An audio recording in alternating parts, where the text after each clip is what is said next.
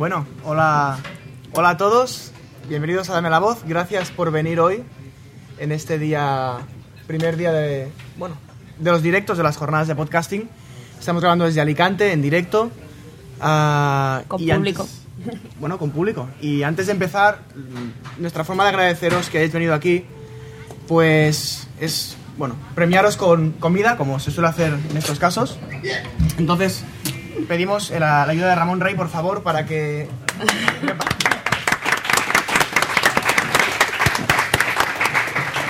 Ram- Ramón va a repartir palmeritas entre todos los asistentes. Y co- como el agua, sabemos que hay mucha polémica con temas de agua por el trasvase y tal, pues si queréis beber, habrá que beber del grifo. Y como no teníamos grifo. Bueno, pues lo dicho, hoy es un eh, hoy es un día especial. eh, te- sí, por favor, pe- pedimos un intento de silencio porque no estamos acostumbrados a, hablar con tanta gente delante, entonces más que, más que nada cuando uno está hablando, si oye mucha gente que habla, es muy difícil hablar. Y veis, me estoy ya liando con el tema de hablar. A ver, eh, eh, al respecto de la grabación de hoy, ya sabéis que tenemos el hashtag JPod11 en Twitter para comentar cosas de hoy. Tenemos nuestro propio hashtag del directo que es eh, Dame la voz eh, raya baja Esparta, ¿vale? DLV raya baja Esparta. Y el programa de hoy queremos hacerlo un poquito interactivo, ya que Dame la voz es un programa de debate. Vamos a tener un micro inalámbrico, eh, entonces os comento. Para romper un poco el hielo, nosotros empezaremos el programa con nuestra dinámica habitual y cuando más o menos a los 10 minutos de grabación, cada 10 minutos, alguien de vosotros, quien quiera, levanta la mano, puede proponer un tema. Entonces, os pasamos el micro, hacéis una pequeña introducción del tema, eh, dais vuestra opinión y luego pasamos a comentarlo nosotros, ¿vale? No, creo que va a ser muy complicado si hacemos un debate a, a varias bandas, con lo cual os pedimos, por favor, pues eso, que os limitéis a la intervención inicial de presentar el tema que queráis que comentemos y nosotros lo comentaremos. Zeno no tiene bastante con nuestras gilipolleces que quiere Que quiere ampliarlas. Y bueno, hay- hay ya gente estamos, masoca. Como siempre, voy a presentar. Es la primera vez que grabamos una mesa que no es redonda, con lo cual no podemos hacer el círculo completo. Así que a mi izquierda está Nacho Laseras. Buenas, estoy perdiendo la BlizzCon ¿eh? por estar aquí. ¿Sí? Sí. Qué, du- qué dolor. También está Adrián Crespo. ¿Qué tal? A mi derecha está Ullo Gargallo. Ah, ya, ya me he vuelto centrista, hostia. Bueno, pues ponte más al extremo si quieres. A su derecha está Galtrano Riols Saludos a todo el mundo. y Nuria Querol. Buenas. Y yo soy Carlos Fenollosa. Pues lo dicho, bienvenidos. Empezamos ya con la dinámica habitual del programa. Y el primer tema, tengo que reconocer que para mí es, es un orgullo poder eh, decir desde este directo de Alicante, eh, anunciar la noticia de la semana, ¿no? Y voy a leer del país. Dice, ETA pone final a 43 años de terror. La banda anuncia el cese definitivo de la violencia terrorista en lo que califica como un compromiso claro, firme y definitivo. Eh, bueno, esta es noticia de la semana. Si queréis la puedo presentar más o menos, pero yo creo que todo el mundo tiene su opinión ya formada Mm. y creo que la podemos empezar a comentar, ¿no? Si alguien tiene, alguien le apetece comenzar. Si no, sigo leyendo las varias reacciones que ha habido. Me ha sorprendido gratamente que tanto Zapatero como Rajoy hayan calificado la noticia de buena, aunque Hombre. no, el aladura del PP no la ha calificado de tan buena y No. los periódicos de la caverna la han calificado directamente de, de que es una broma o que es como otra tregua trampa. Bueno, ¿y eso en qué se diferencia de cualquier otra noticia? O que hasta que no os pidan perdón no sirve de nada. En fin, yo creo que lo máximo lo que se podía aspirar en este caso es a una interrupción de las actividades armadas sin condiciones. O sea, para mí ya es... vamos. Para mí es la mejor noticia que podíamos dar. Bueno, yo, yo quería hacer notar que durante mucho tiempo he oído la política en Dame la Voz de no vamos a hablar de ETA a no ser que sea para anunciar su disolución. Y aún no se han disuelto y estamos hablando de ETA. Ajá. Uy, uy, A ver, uy. si se disuelve ETA, se tienen que separar los átomos del único componente que hay en ETA, entonces no puede disolverse mucho más. Corría por Twitter que Feno tú tiempo atrás, no sé si fue en, en octubre de 2010. Sí. Oye, de verdad, estos micros de verdad son tan buenos que yo puedo hablar hacia donde haga falta. Sí, se, Sí, se hace sí, un poco raro. Se hace raro esto. Bueno, di- dijiste que eh, ETA mm, sí, iba a anunciar el, la fin de, el fin de la lucha armada justo antes Bueno, de no. las elecciones. De hecho, lo que dijo fue: eh, a Rubalcaba la única posibilidad que le queda para ganar las elecciones es que ETA anuncie la, su disolución Un mes antes. de las elecciones. Y casi. Te Casi, pedimos no, que. No, casi No. porque no ha sido la disolución, Bueno, no es... Ah, pero, pero, pero el, el anuncio fue el 20 de octubre. Y Un mes casi- antes. porque tampoco le va a dar ninguna posibilidad. a Rubalcaba. Ahí está. Ahí está la segunda parte. Que la, la posibilidad de capitalizar electoralmente este hecho creo que es bastante limitada. Serán, hoy se te oye más rotundo que Sí, no sé qué ocurre. Yo creo que son los mercados. De mercado. Hoy lo podemos hacer. Mercados. Sí, se me oye con eco. Bien. Yo decía que la, la capacidad de, de- del gobierno del PSOE, en el caso de Rubalcaba, de, de capitalizar este, este hecho es limitada porque, eh, en última instancia, la política antiterrorista del PSOE no ha sido diferente de la del PP, por una presión policial muy importante, que es, que es, que es uno de los componentes de, de este, de este hecho. Por lo tanto, mm, no, no hay ningún milagro. El milagro quizás sería si se hubieran rendido, entregado y nos entregado a la justicia y pedimos perdón y aquí tenéis las llaves del Zulo. Quizás sí, pero como esto no pasa, pues Eres un aguafiestas.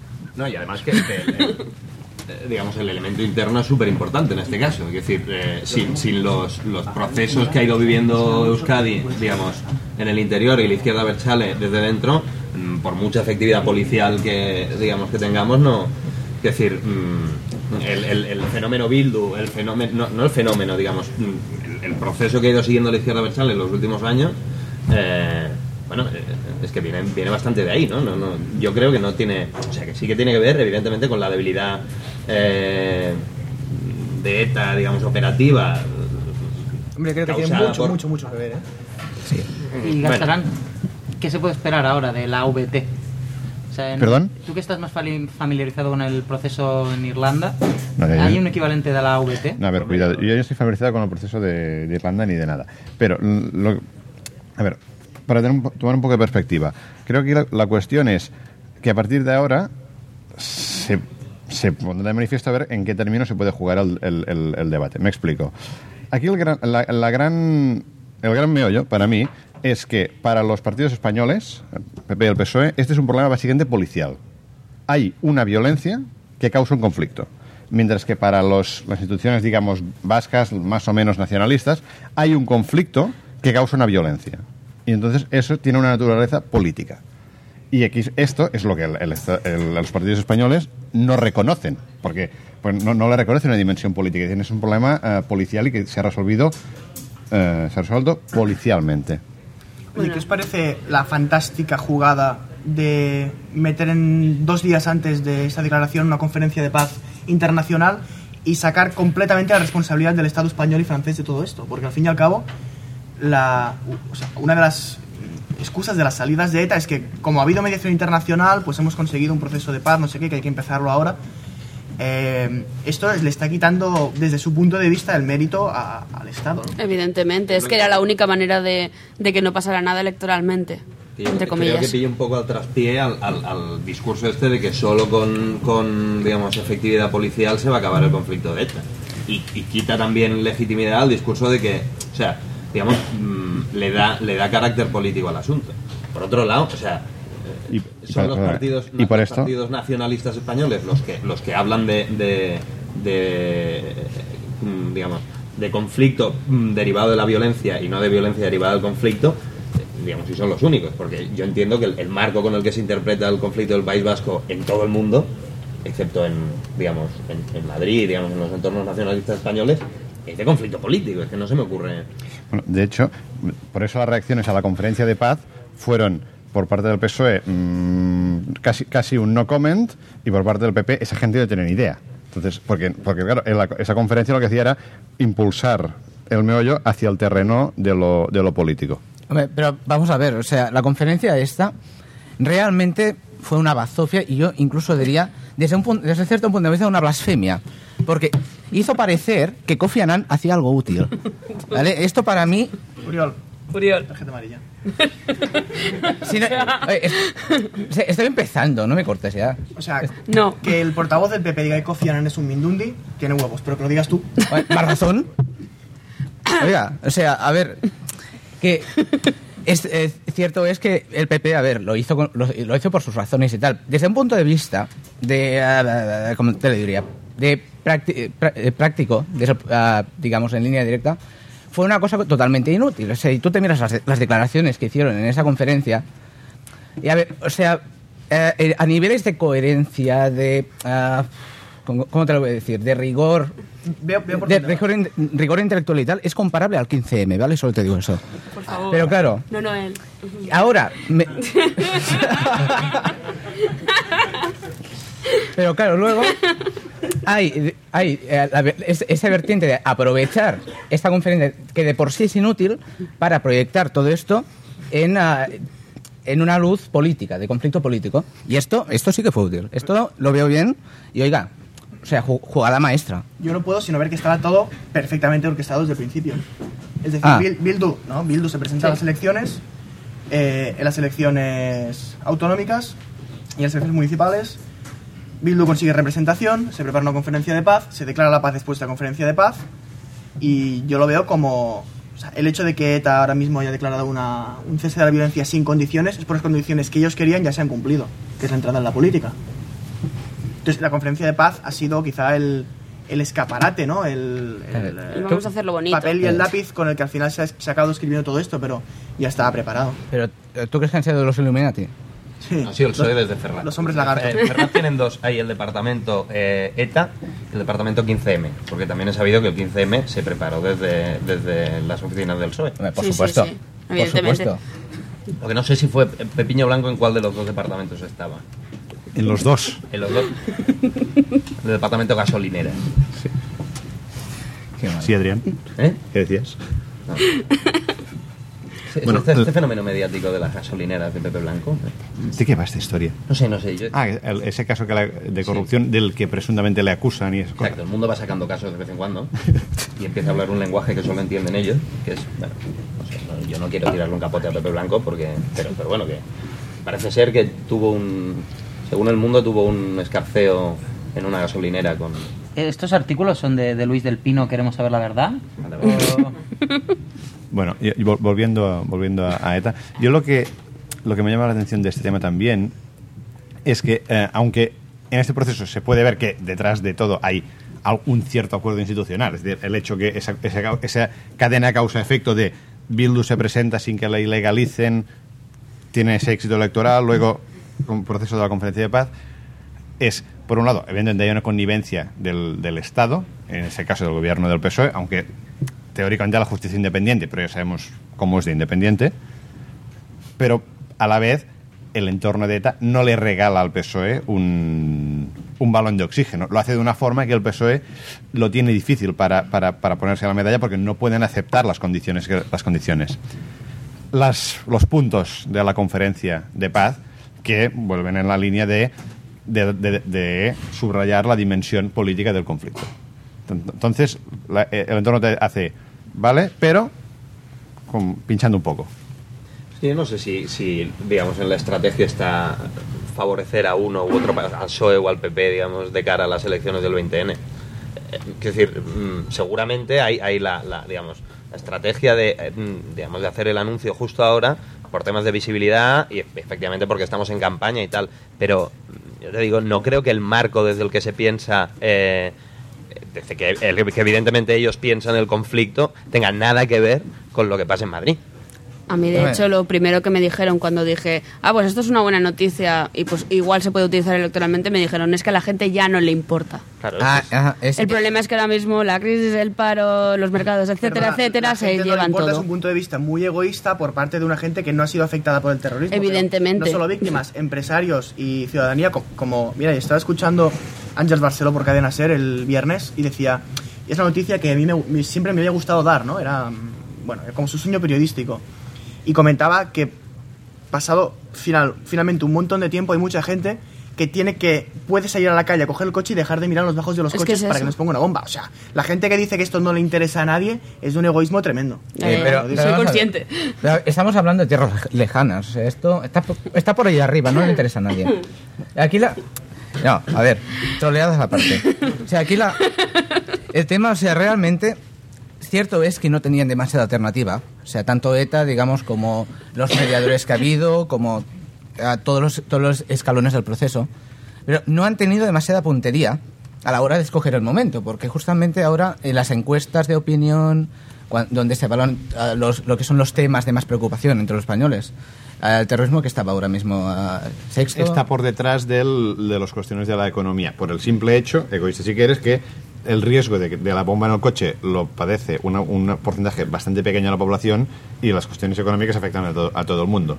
Claro. Eso no quita para que sea un problema capital. No, Es no, como- no, no, por ejemplo, la desigualdad entre hombres y mujeres es un problema capital de esta sociedad y ahora mismo no, está en las pero- preocupaciones de los pero, españoles. Bueno, pero si, si estamos hablando de impacto electoral, hay, hay que medirlo en comparación con lo que preocupa a la gran mayoría de la población. Y además, con la conferencia esta de paz, al final lo que han conseguido, o sea, yo tampoco creo ni que, que, que ETA Batasuna, el entorno a Berchale, le interesara favorecer ni a unos ni a otros. Digo, pero lo cual, Batasuna ha caído, este qué bonito. No, Los o sea, bildutarras.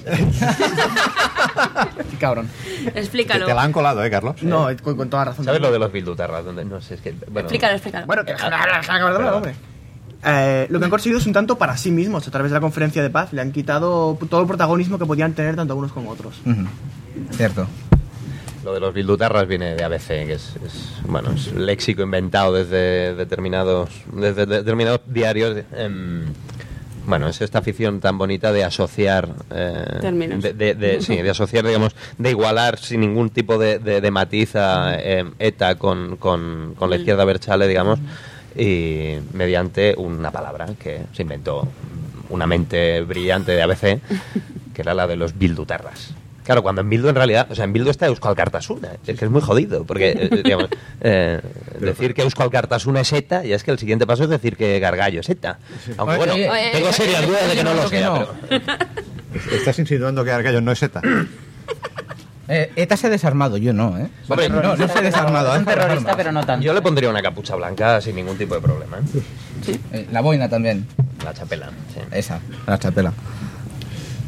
Bueno, antes de cerrar el tema, mm, comento, si alguien de vosotros, ahora es cuando alguien de vosotros, si le apetece, pues puede pedir, entre comillas, un tema que crea que es de opinión para, para comentar, os pasamos el micro Marimar Blanco está por ahí. y si no, pues seguimos con el guion, ¿vale? No os preocupéis. Más o menos contar si... O sea, dejarnos desarrollar el tema, cuando veáis que el tema está muriendo, si alguien quiere que levante la mano y si pasamos al siguiente, ¿vale? Entonces, si ahora mismo que- queréis comentar alguna cosa, os pasamos el micro, si no, seguimos, que será por temas. Vale. Pues otro tema. Eh, ¿Qué os parece la mm, extraña correlación de la muerte de Gaddafi con la disolución de ETA? Evidente, evidentemente, pues está claro que Gaddafi era el líder secreto de ETA y no hay más. Y este equipo de Oler. Yo creo que es mal timing. Simplemente han tenido mala suerte que cuando la conferencia ha caído junto con, con Gaddafi. Hombre, para Gaddafi sí que ha sido mala suerte lo de morirse. No, lo que ha sido chungo, a mí me ha parecido muy, muy chungo, que hoy he visto en, en la información que se ha filtrado el vídeo de cómo los cómo lo ejecutan, pero de una forma súper chunga. A ver, es que es, muy, es que es algo bastante clásico en el fondo. Un señor que era un sátrapa, que se dedicó a, a hacer el sátrapa y a putear, pues ha caído en desgracia. Un día lo pilla una turba multa enfurecida, que le tenían ganas y le pegan cuatro tiros. O sea, es que es, es algo. Claro. Tras una paliza contundente. Bueno, pero es que esto ya va, va- va en el paquete. Sí, O sí, sea, yo a, un a un edil de mi barrio le, le hicimos lo, lo mismo hace cinco años. Claro. Lo pillamos por banda. Esto, a ver, Muy típico de los conflictos. es un poco, a ver, es un poco, un poco, un poco como lo de Ceausescu, pero más, más, un poco más, más, más sucio aún, porque en Ceausescu un- hubo un simulacro de juicio por parte de unos militares. eh, y- Ahí no, Tampoco había tanta arena. tampoco había tanta arena, eso es cierto. Estoy viendo las fotos y te- telita, telita, ¿eh? No, Sí, claro no, que no, No, pero es- esta salía en primera plana en los periódicos, decir, la foto de Gaddafi sí, sí. Y de, y de hecho ahora creo que la, hay uno dice que la ONU está pidiendo una investigación sobre el tema. Yo digo, no hace falta, ya sabemos lo que ocurre. Bueno, a ver, sí, pero ya sabes la ONU lo que le gusta a los procesos vacíos. ¿Pero qué, qué es lo que quieren investigar inútiles. exactamente? ¿Cómo, ¿Cómo le mataron a ese señor? Sí, porque esto. Hombre, mira, claro Na- na- Nacho. Nacho, técnicamente, lo, lo gracioso de todo esto, y, y, a ver, que a mí me parece genial, ¿eh? O sea, a yo a este tío lo adoraba, porque.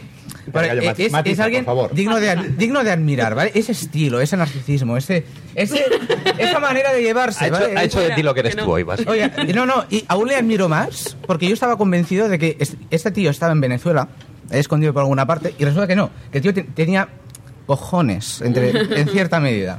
¿Vale? A ver, que lo, lo- lo más probable es que le, le pudiera el narcisismo y que creyera que cuando, lo- cuando los rebeldes le vieran, vamos, que verían la ilumina- se iluminarían y se volverían a cambiar de bando. fuerza de élite de mujeres Pero- vírgenes no le sirvió, ¿no? Para protegerse. ¿Cómo? La fuerza Ah. de élite de Gaddafi, que son todas mujeres expertas en artes mm, marciales mortales. Sí, es, es- estas. A, a saber, igual, igual ahora andan libres y. Estás confundiendo Gaddafi con, bueno. con Kill Bill o algo No, así. no, no, Gaddafi, ver. Gaddafi, Gaddafi- es verdad que Gaddafi tiene una pinta de malo de James Bond, pero Tenía, uno de los tenía. ahora ya no, Bueno, tenía. ahora, ahora también después de la película. Pues, Ahora Ga- tiene pinta de un malo de. ¿Cómo se llama? De, de, de- de- bueno, de zombie, Bueno, básicamente. dejar hablar a Nacho, hombre. Sí. Bueno, pues Gaddafi, eh, su guardia personal era una serie de mujeres. eh, Sí, de bueno, mujeres- buenorras. bueno, Bueno, No lo sabemos. Eran según militares las- las que se- chulísimas las que se vieron las que fotos, estaban sí. entrenadas en, se supone en artes marciales de estas de nueva de nuevo cuño como el vale tudo el Krav Maga y cómo se llaman de mortales y además creo que tenían que ser vírgenes para acabar de redondear el personaje eh, se- vírgenes un par de días. ¿no? eso Se decía pa- ¿eh? bueno, creo que se pasaron los rebeldes. Yo lo que estoy viendo es que Gaddafi, mm, digamos, no estaba mal de forma física. Es decir, yo pensaba, no sé, yo mi imagen de Gaddafi era que, que era un tipo con tetas. Hombre, un poco no de barriga tenía, ¿eh? ¿Eh? Un poco de barriga tenía. Las tetas, no tiene tetas, Argallo. Esto es fundamental Ah. en una persona de su, de su talla. Vale. No tener tetas. Había algunas teorías que decían que Gaddafi y José María Aznar eran la misma persona. ¿Alguien ha entrevistado a Aznar en un par de días? y me, me gusta mucho el concepto de sociedad moderna que ves a todos los que lo han pillado con el móvil haciendo, Twitter. haciendo fotos Eso, eso es democracia, eso es democracia. Gaddafi sonríe. Pero, a- imagen a es ver, preciosa. pero, bueno, a ver, volviendo a lo de antes que no he terminado. O sea, a- es, lo que ha pasado técnicamente, según la, la ley internacional en la mano, ley internacional, ¿vale? Es un linchamiento. Comillas en todas partes, es un crimen de guerra. Es ridículo, pero es así. No es cierto. Es bastante triste. ¿Y, y qué? Ah, esa O es la tú- pregunta. tú imagínate, años 60 aquí en España, tú imagínate que una turba consigue pillar a Franco por banda. Crimen de- Vale. A ver, no, no, que, que ya te digo, a mí me parece fantástico, ¿vale? Pero según el, con el libro en la mano y todo esto, es un, es un crimen de guerra y la ONU ha, inves- ha investigado cosas mucho más pequeñas que esto. Yo he leído en redes sociales el jueves, digamos, mm, hoy celebramos dos buenas noticias. Es decir, la fin de ETA y la muerte de Gaddafi. Hombre, digamos, mm, valorar de buena noticia la muerte de Gaddafi, sí, una Sí, noticia. a mí lo primero que me dijeron es no te alegres de la Tito". muerte de nadie. Y yo, pero que alguien me dijo, no te alegres de la muerte de alguien. Y yo, joder, pero es que... Eh, yo no digo que sea un motivo de alegría ni de tristeza. Es un era un pro- es casi un proceso natural, digamos.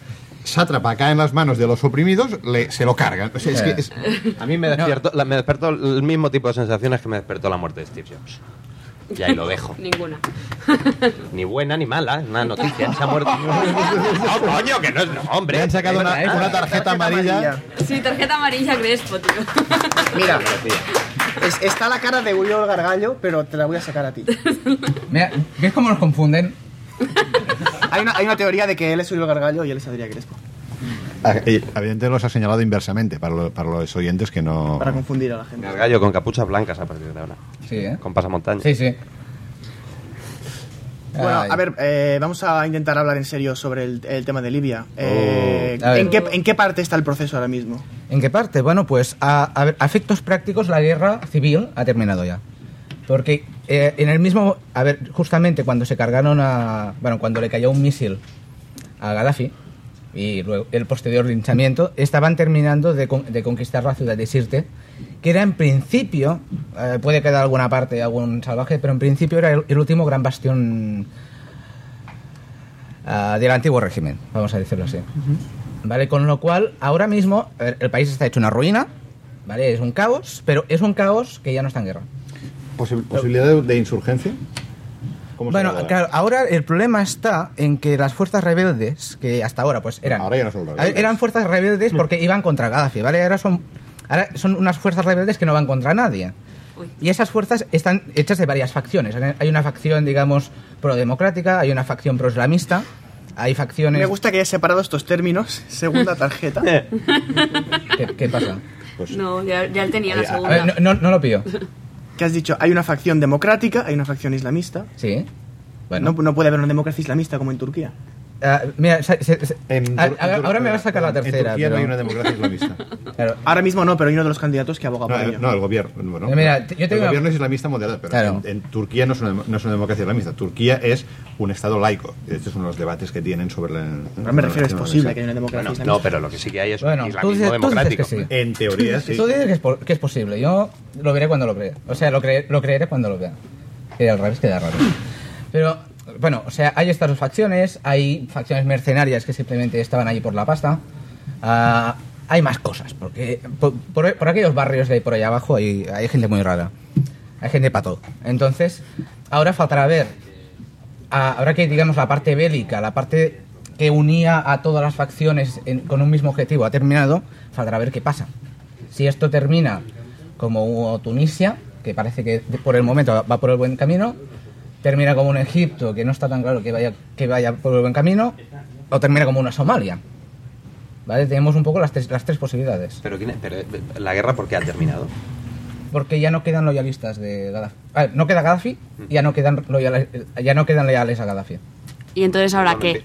Ah, Bueno, es lo que estaba diciendo. O sea, ahora dependerá de las facciones qué actitud ah, tomen respecto al país y respecto a las demás, qué fuerzas relativas hay entre ellas, que no está nada- ahora mismo no está nada claro. Por eso te Entonces- digo, yo quiero, cuando haya un tratado de paz, un documento que firmen, digan, vale, ya está, hasta aquí, Ya, bueno, ahora a ver, empecemos a construir. trata- sí, eh, ese es el problema, que eh, es lo que te digo, o sea, com- como, la situación ha, ha sido bastante caótica hasta ahora, ¿vale? No se sabe exactamente, creo que no, no lo saben ni ellos, ¿vale? Las fuerzas relativas entre las facciones, la popularidad de cada una, a la política que van a ser- seguir cada una, ¿vale? No está nada claro, porque hasta ayer, bueno, o hasta anteayer estaban en guerra. Entonces faltará ver qué pasa. Faltará ver también si se involucra la Unión Europea o la OTAN, qué va a pasar a partir de ahora. Nadie lo sabe. Yo creo que es posible que el equivalente libio de Manuel Vázquez Montalbán acabe diciendo contra Gaddafi estábamos mejor. Tome. La cuestión es si esas facciones tienen un líder claro que pueda firmar un tratado. Porque E- ese ta- e- eso también está en duda, porque el, ulti- el último líder claro que tenían se lo cargaron ellos mismos Ah, qué bien. por acusaciones de traición. Yujú. Así que, sí, así, así está el tema. Veo que les gusta matar a gente así. Eh, Es una, es una traición árabe. Ah, vale. Ya está, venga, sácale, sácale Bueno, la tarjeta. eso- Sí, sí. Eso es Se la pedido, eso que se la ha pedido, no, Ya, la tarjeta. Ya se la ha sacado, hombre. Esto es, eso es- esto es roja ya, ¿eh? Eh, de nuevo, ¿alguien del público tiene algún tema que comentar? Si no, ¿Algún pues- árabe en la sala que quiera contestar a Uriol? Ah, pues pasamos al siguiente. Eh, también es una noticia del país, de Juan Quesada y Natalia Bravo, y dice, indignados de Madrid y Barcelona ocupan edificios para alojar a desahuciados. El 15M se instala en un hotel cerrado cerca de la Puerta del Sol. El movimiento abre un bloque de pisos en la capital catalana a siete familias. Y bueno, básicamente es que pues, grupos de indignados han ocupado hoteles vacíos y los están usando para alojamiento de familias desahuciadas por temas de hipoteca. Ah, más allá del, de análisis igual, el sencillo, ¿no? De decir, pues si está bien o está mal, yo lo veo una jugada maestra porque en el momento en que en un edificio metes a una familia con hijos, ese edificio queda como sellado por fuerza divina y ya no se puede entrar a desalojar la gente. Entonces puede ser como una gran sinergia entre desahuciados y 15M para conseguir locales ocupados. A ver, mm, no se puede asociar relativamente. Cada día hay, des- hay desahucios de familias con hijos que por razones de, de impagos de hipotecas o de, o de- o de alquileres, pues se, se ejecuta el procedimiento de lanzamiento que se llama legalmente para... para, para que son sacarlos. procesos largos. No, no, pues, no, procesos digo que se que acaba- pero cuando en el momento que se acaban de ejecutar haya hijos o no haya hijos, pues el- O sea, que no será me- me mañana refiero- ni pasado, pero, pero, pero y a lo mejor el, el- el juez a la hora de evaluar el, el caso, si hay chiquillos, pues lo tendrá en cuenta, digamos, pero sí, sí, porque no hay, no, no hay una, ba- no es una barrera mágica legalmente hablando. porque si no todos tendríamos chiquillos para que no nos echaran de, de casa. Em, esto es perturbador. ¿eh? ¿Eh? Sí, era Esto que chungo. dices es perturbador, porque es, es, in- es- es hacer mayor la bola de la pobreza. Sí. Por cierto, para la mesa técnica nos han enviado un tweet que dice que el directo se oye muy bajito. ¿Vale? Sí, a ver, por, por la señal de radio podcastiano.es, ¿vale? Pues lo podéis escuchar bien. Lo que pasa es que con la señal de vídeo el audio suena bajito, pero la- Vale. el vídeo sí lo podéis. O sea que digamos que tenéis que verlo por separado. Vale. Pues que si queréis que escuche más alto, que lo escuchéis por el por Radio Por Castellano. Pero bueno, creo que la chica que lo ha dicho está aquí. O sea, que simplemente es que se oye mal aquí. Ah, botones. o, o se acerca un poquito más. sí, ahí os podéis acercar hacia adelante también. Sí. Que dicen que no comen. No comemos demasiado. Aquí Os dejaremos un brazo. hay más palmeritas. Perdón. Bueno, Seguimos. más opiniones al respecto. ¿De las palmeritas? No. Pero el concepto este parece, a mí lo que parece interesante es que, claro, si ocupan un edificio, cuando los ocupen habrá otro vacío desahuciado y pueden hacer el juego de las sillas infinitamente hasta que... Bueno, es la, que se canse alguien, o sea... es la gracia de la ocupación, ¿no? Bueno, hasta A que mí me parece la mejor, la mejor acción que sé. Es decir, después, por lo menos en Barcelona había previstas una serie de acciones cuando acabara la manifestación del 15 de octubre. Digamos, hubo una división de la manifestación como en tres ramas. Eh, una que era la, digamos, la gente de salud, que se fue al Hospital del Mar a, a- a liarla un poquillo allí. La gente de educación y la gente de vivienda. Y no sé si fue la gente de vivienda o, o la- una comisión, una gente de No Barris. sería lo lógico. Si los No, no, no. un edificio, pues- El tema es que no sé si era gente de No Barris, la gente que eh, ocupó el- la, la- la zona esta de viviendas en su propio barrio, digamos, fue una cosa más autónoma de barrio, o fue una cosa preparada desde el movimiento central de Barcelona, no tengo ni idea. En cualquier caso, esta acción se, se, se hizo justo después de la manifestación y me parece la acción, digamos, más, más contundente, más visible y a la vez con más efectos prácticos en realidad. Porque, bueno, hay gente que se- digamos que, que, que leí por Twitter, ¿no? Dice, vale, el movimiento del 15M ya ha dejado de ser movimiento porque ya no se mueve. Eh, Hacen falta, yo creo, desde mi punto de vista, acciones de, de este tipo, digamos, con Ilegales. un efecto práctico real. ¿Eh? Ilegales también. Bueno, la legalidad es... mm, Eh, Es subjetiva. Mira, aquí lo que me sorprende Ah, es que... propongo la lapidación de Adrián Crespo. La, venga. La legalidad es La- subjetiva. La segundo, la segundo. piedras. O sea, No hay piedras. Tenemos, tiramos tenemos palmeritas. caramelos de corte inglés. Vale. mira, también. Qué triste una Eso- eso lapidación con pueden. caramel, con gominolas del corte inglés. Con gummies. Y O sea, palmeritas también. eh, si aquí, aquí Con lo que macitos. sea beneficios o no beneficios aparte que esto luego voy, voy a meter voy a meter un poco de cizaña por ahí me sorprende cómo se justifica Eh, no es que es, es por una buena intención es por un buen fin Eh, es- yo aquí de los indignados estos y la gente que les apoyo yo lo que veo es la regla de Jan vale o sea lo tuyo es mío y lo mío también es mío A ver, estos es su su iMac su- ebook que tienen allí que, que se llevan con ellos y tal este no lo comparten La gente no dice que esa finca es suya. La gente dice, esta finca es de otra persona. Sí. Que no la usa. Y no, y- y Pues no- y pero no tienen permiso. O sea, de hecho, el, eh, eh, el, due- el dueño de ese bloque de pisos ya, ya ha denunciado. Claro. Mira, yo aquí lo que te voy a entrar es, esto es ilegal, a esta gente les deberían ejecutar, ¿no? Porque está mal, ¿vale? Y además las balas son caras. Pero, vamos a ver, a esta gente se le tiene que echar, ¿vale? O sea, mira, las buenas intenciones que quieras, pero no estamos para eso. ¿eh? Esto es un Estado de Derecho. Ahora, parezco Rajoy, ¿eh? Pero- ¿Vale? Pero aquí, si tú quieres hacer algo, sí, yo me acuerdo de hace años que ya hubieron políticos, y hace años que decir bastantes, ¿eh? Ya hubieron, ya hubieron polémicas con, ocupa, con ocupas y tal, que entonces no eran tan políticos, pero bueno, eran ocupas y tal. Y a que había gente que se ponía de acuerdo con, ah, bueno, con, con gente que tenía bloques vacíos, digamos, una situación similar, decía, mira, no lo estás usando, si te parece bien, pues vamos allí, lo utilizamos de, de mientras tú no los puedes vender, llegas a alguna especie de acuerdo. Sí, pero Vale. Gargallo, normalmente eso va de...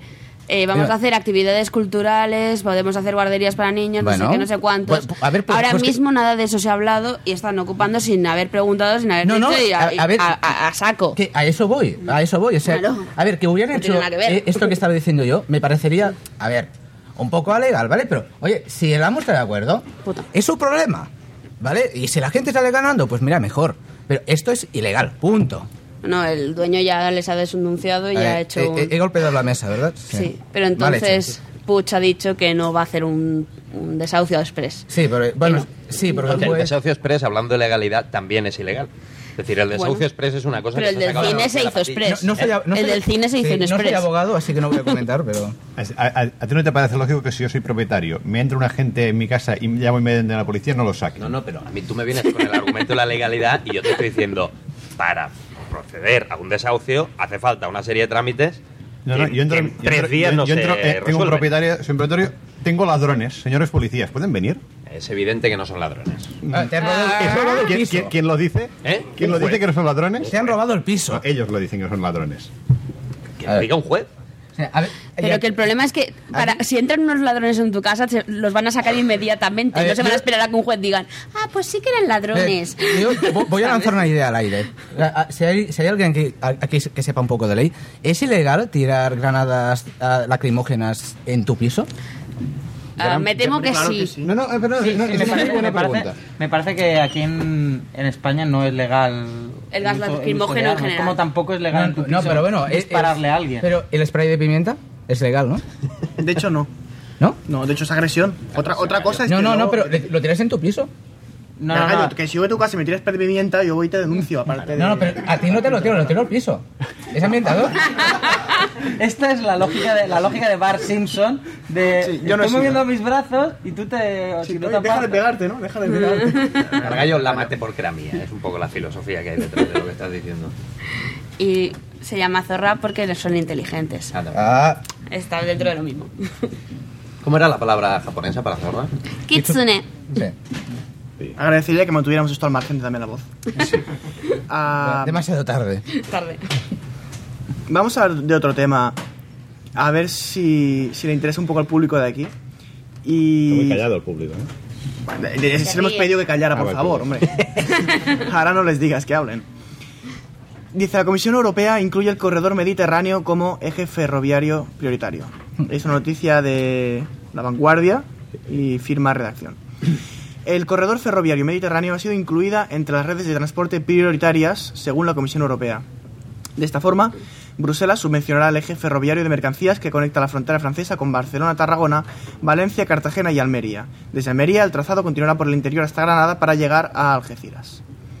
El eurocomisario de Transportes, Sim Callas, descarta la travesía central de los Pirineos, el corredor central, pero prevé conectar Zaragoza y Madrid con Algeciras y los corredores Mediterráneo y Atlántico.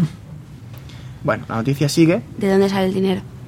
No, el- la, cuestión, la cuestión es eh, la- lo que da la, la- esta- pertenecer a la red básica de... No, ¿cómo- no sé cómo se llama, la red trans... Prioritaria Eso, de- la red- de mercancías. La red prioritaria es que la Unión Europea ayuda a los estados a, a- a la realización de esas infraestructuras. Tampoco tanto, ¿eh? Creo que es hasta un máximo de un 20%, como mucho. Pero bueno, es una millonada. Eso es, eh, es que les da opción al gobierno a Es de- el obtener ese 20% si lo construyen o que... No, sí, sí, es O que decir, les pide al gobierno que lo eso- Eso construya queda planificado. Entonces, cuando el gobierno lo quiera construir, cuando pueda, eh, la Unión Europea pone parte del, del dinero.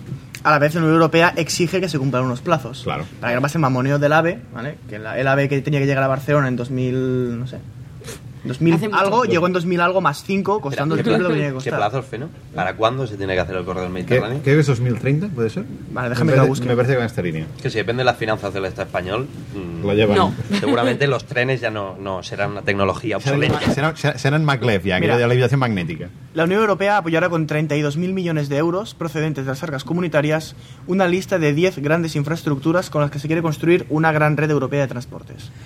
Con estos fondos, la Unión costeará entre el 15 y el 30% de los proyectos, aunque en algunos casos podría llegar hasta el 40 o 50, a cambio de un compromiso de inversión y de plazos por parte de los Estados miembros. Ajá. El texto de la Comisión indica que la travesía central de los Pirineos que el ministro José Blanco pactó con Francia no se hará en el plazo de 2030, porque los estudios sobre viabilidad aún se están haciendo. De todas maneras, la Comisión deja abierta la puerta a este proyecto a largo plazo, ya que tanto Francia como el Estado español lo quieren. Bueno, han hecho un poco de café para todos, para que no para que no lloren del todo. De hecho, creo que el ministro Blanco hizo un récord de viajes en 24 horas que paró en cuatro ciudades a, a pun- eh, en los dos, dos extremos de España con su avión para ¿Ves? decir aquí todo bien, aquí no pasa nada, en Zaragoza no se me enfaden. Claro. es- estas A ver, cosas. aquí es donde quería llegar yo. Este es otro de los casos que ayer en el bar lo comentábamos, ¿no? De qué manía tienen de enfrentar a ellos contra nosotros, ¿no? O sea, desde el, desde el gobierno central, desde parte de la gente más estatalista, española, centralista, hay como una manía de que si... Me has sacado tarjeta amarilla, Oriol. Toma, Igual- las dan las Lu- tomas. Luego me dices a mí que tengo prejuicios. Continúa, por favor. He dicho una Venga. parte de la gente, joder, esta gente existe, si no, no estaríamos hablando de lo que estamos hablando. Venga, venga. También hablamos de cosas que no existen a veces. De los No, no, no. kryptonianos y esto. Un respeto. Aquí hay kryptonianos. No, hombre, no, no los del podcast. Ah, no los- Ah, vale, vale. Ah, a ver, el, el corredor mediterráneo es la primera infraestructura que se, va que se va a construir en España que no pasa por Madrid. Entonces, ¿qué Eh, pasa? ¿Que esto está mal? ¿Que es Eh, como... ahora- esto ahora- se, se rompe Es España. que me perdonen los que están en Zaragoza, yo eh, tengo sentimientos en Zaragoza, ¿vale? Tengo familia La y, primera y amigos. infraestructura tampoco. porque en mi, en mi barrio hay un gimnasio que creo que cuenta con Vale. infraestructura hasta la fecha y no pasa por Madrid. Pues igual tú no lo sabes. A ver, pongamos en contexto. Lo que, las infraestructuras de transporte en España tradicionalmente han seguido el modelo de la rueda de carro, que se le llama. Que es un eje en el centro de la rueda. que es como es- ¿Sabéis cómo es una rueda de carro? Pues el centro es Madrid, aquello, los, los radios de la rueda y, el, y, digamos, y, una, y, y el círculo periférico, que sería lo que va a dar la periferia de España. Lo que este se caso. llama Ma- eh, España, capital Madrid. La España radial. Bueno. Entonces, esto- este es, este es el, el modelo clásico de infraestructura. De hecho, ya desde, creo que desde el siglo XVIII. Rueda de Garro tiene algo que ver con la tradición gitana. Creo que no. No. Creo que no. Entonces, y apunte histórico. Esto es la, es la segunda vez que instituciones internacionales le, le enmiendan la plana a España. Le dicen, pues miren, va a ser que no. He picado en la mesa. Ah, dicen, que va a ser que no. ¿Qué ocurrió? En, los años 60, eh, España, para en un proceso de modernización, acude al Banco Mundial para, hacer la red de autopistas, de autopistas y pide dinero para hacer el mismo modelo, España radial, autopistas, y el Banco Mundial les dijeron, oiga, todo eso está muy bien, pero hay un problema, que es que el dinero se tiene que devolver. Y como se gasten el dinero en hacer estas autopistas en las que no va a pasar nadie, el dinero no lo, no lo van a devolver nunca. Así que lo que vamos a hacer es que, como yo pongo el dinero, yo os digo por dónde va. Y fue cuando el Banco Mundial marcó el trazado de la actual autopista del Mediterráneo, que con la lógica simple de que la gente de Europa, pues venga, ven- venga a España a hacer turismo y a gastarse el dinero, y sí, vais a generar un poco de movimiento y me podréis devolver el dinero de la autopista y vais a crecer un poquito. Eso fue el, primer caso. Y el segundo, podríamos decir, es el corredor del Mediterráneo. Hombre, es que a mí lo que me parece terriblemente condescendiente es que ahora, desde las regiones que se han visto afectadas porque no se va a hacer este corredor por donde querían ellos, echan la culpa a los catalanes cuando, oiga, Eh, o sea, es- este corredor va desde pero- Perpiñán hasta Algeciras. ¿Quién ¿Qué pasa? Que los, los únicos... Se está echando la Heraldo culpa de Aragón, mírate la portada de ayer y antes de ayer. ¿Qué decía? Pues que los catalanes otra vez nos dan por culo a los aragoneses. A ver, esto es- Tenemos una es- intervención. hombre, esto tam- también es una tradición turca también.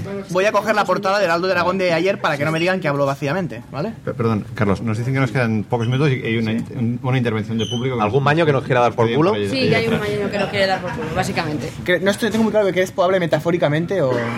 Bueno, No, esos dos no. venga, no, venga, no. Rápido que no hay tiempo. largar el es micrófono, que, Crespo. que estamos en countdown.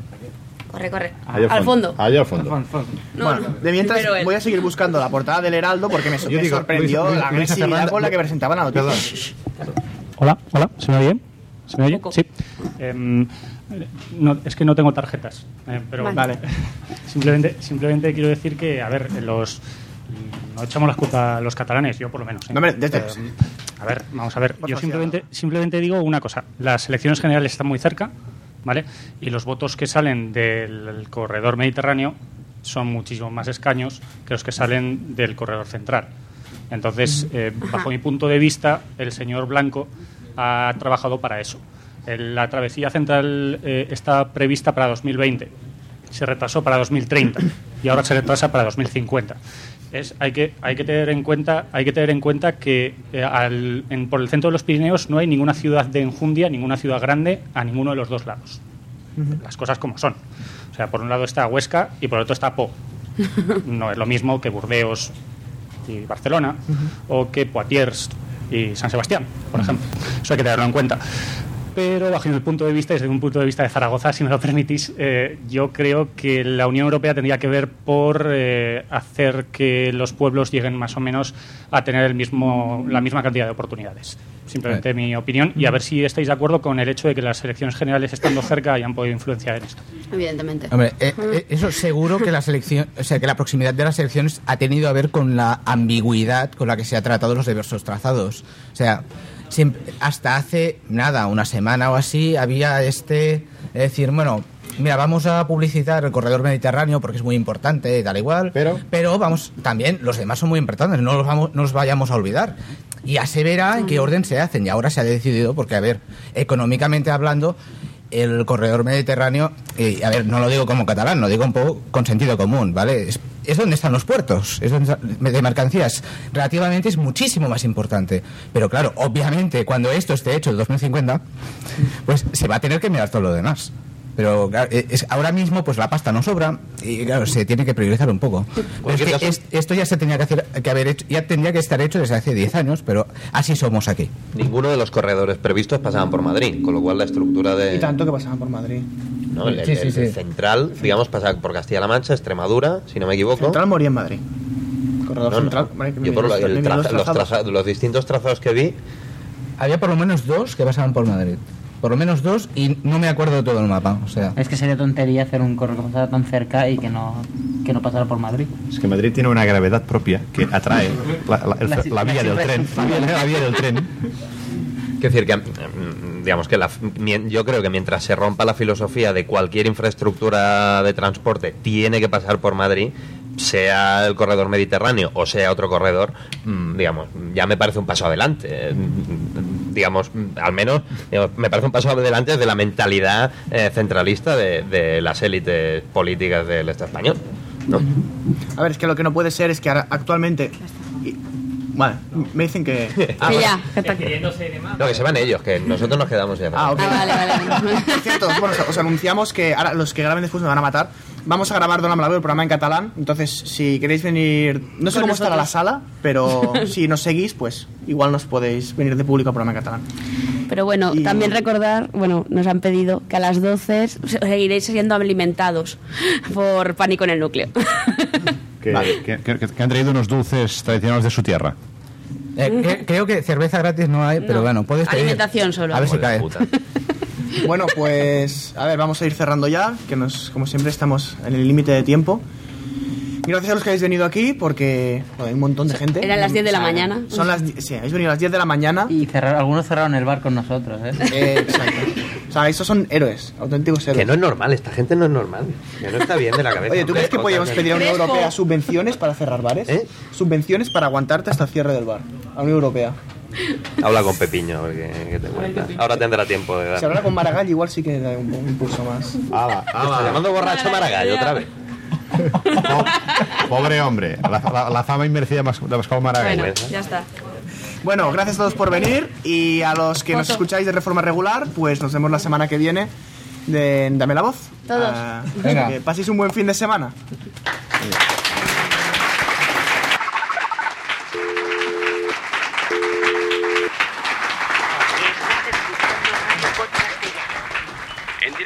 las sextas jornadas de podcasting en el espacio Tucamón en Alicante.